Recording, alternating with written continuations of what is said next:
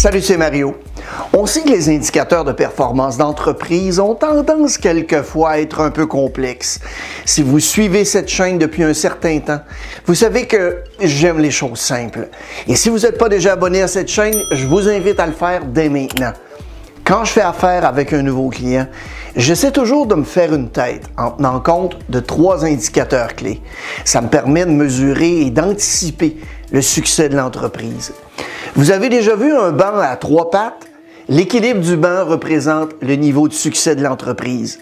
La longueur de chacune des pattes va représenter un élément clé du succès.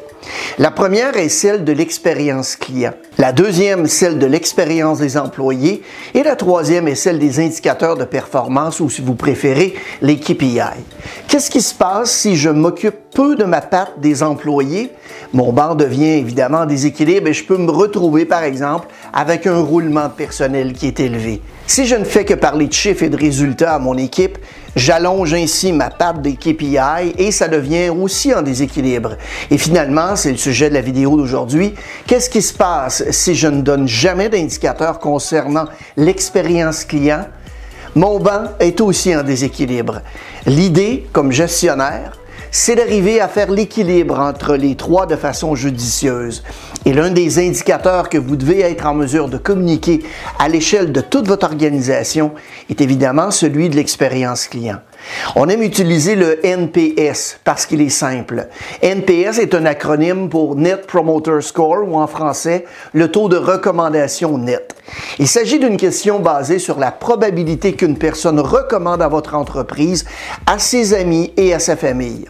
Le Net Promoter Score se résume à une seule question. La question pourrait ressembler à celle-ci. Sur une échelle de 0 à 10, dans quelle mesure recommanderiez-vous l'entreprise à un ami ou à un collègue? Les gens ont ensuite l'opportunité de donner une note de 0 à 10 compte tenu de leur expérience propre. Et on associe souvent aux extrêmes, soit les notes de 0 et 10, un qualificatif pour aider l'évaluation. Ça peut varier par exemple de jamais à absolument ou de pas du tout à entièrement.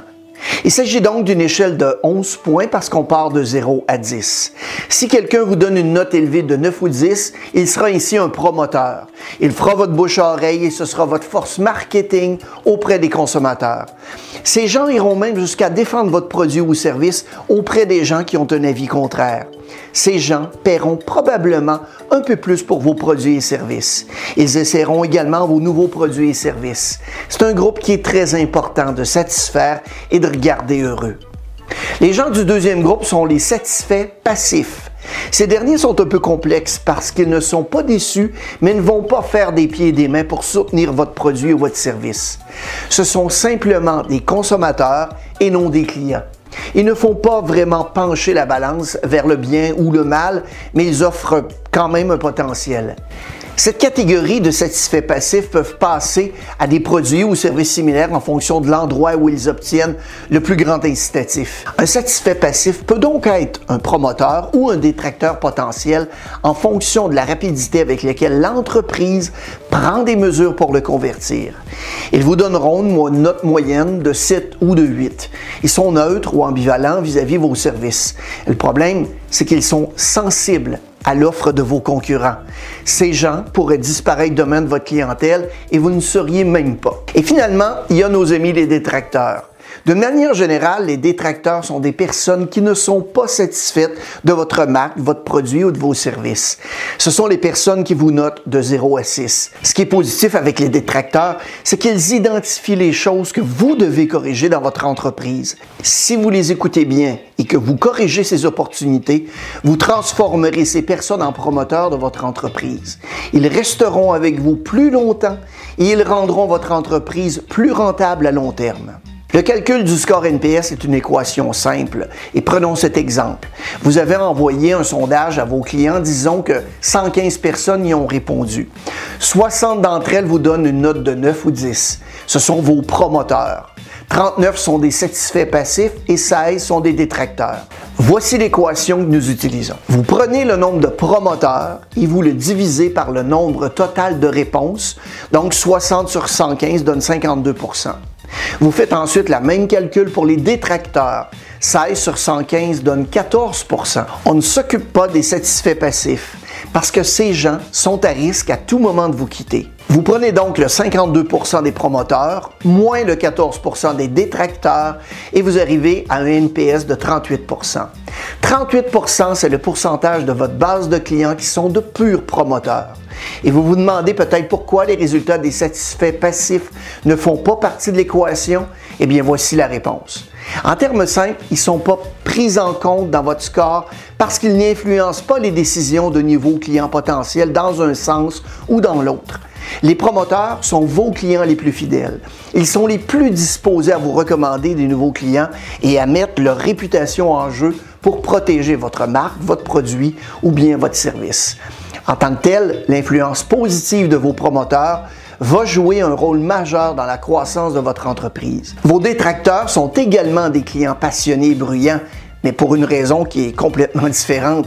Ils sont mécontents du produit ou du service que vous fournissez. Comme les promoteurs, les détracteurs partagent souvent leurs expériences publiquement, ce que vous voulez éviter dans leur cas, d'autant plus que le bouche à oreille négatif a encore plus d'influence sur les nouveaux clients potentiels. Vos clients passifs sont relativement calmes et satisfaits. Leur manque d'enthousiasme les empêche souvent de partager leur expérience bonne ou mauvaise avec d'autres ou sur les réseaux sociaux. Par conséquent, leur impact global sur la croissance de votre entreprise est souvent négligeable.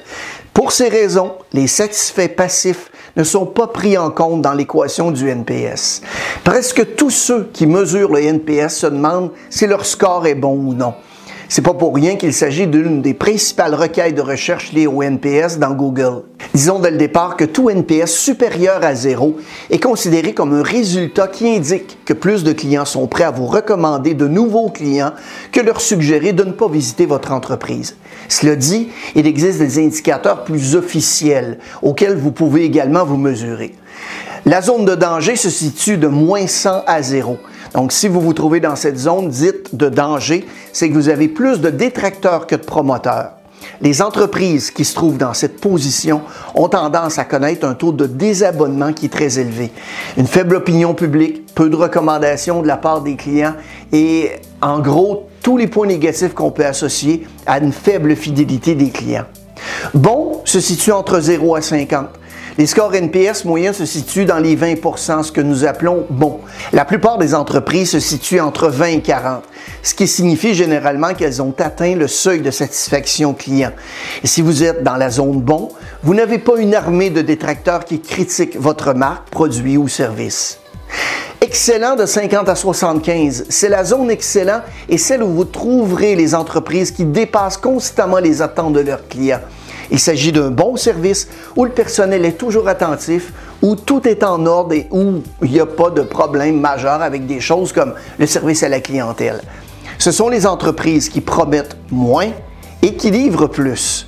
La classe mondiale maintenant, de 75 à 100. Les entreprises de classe mondiale sont dans autre dimension. Elles sont fanatiques de l'expérience client et par conséquent ont des niveaux de fidélité hors normes.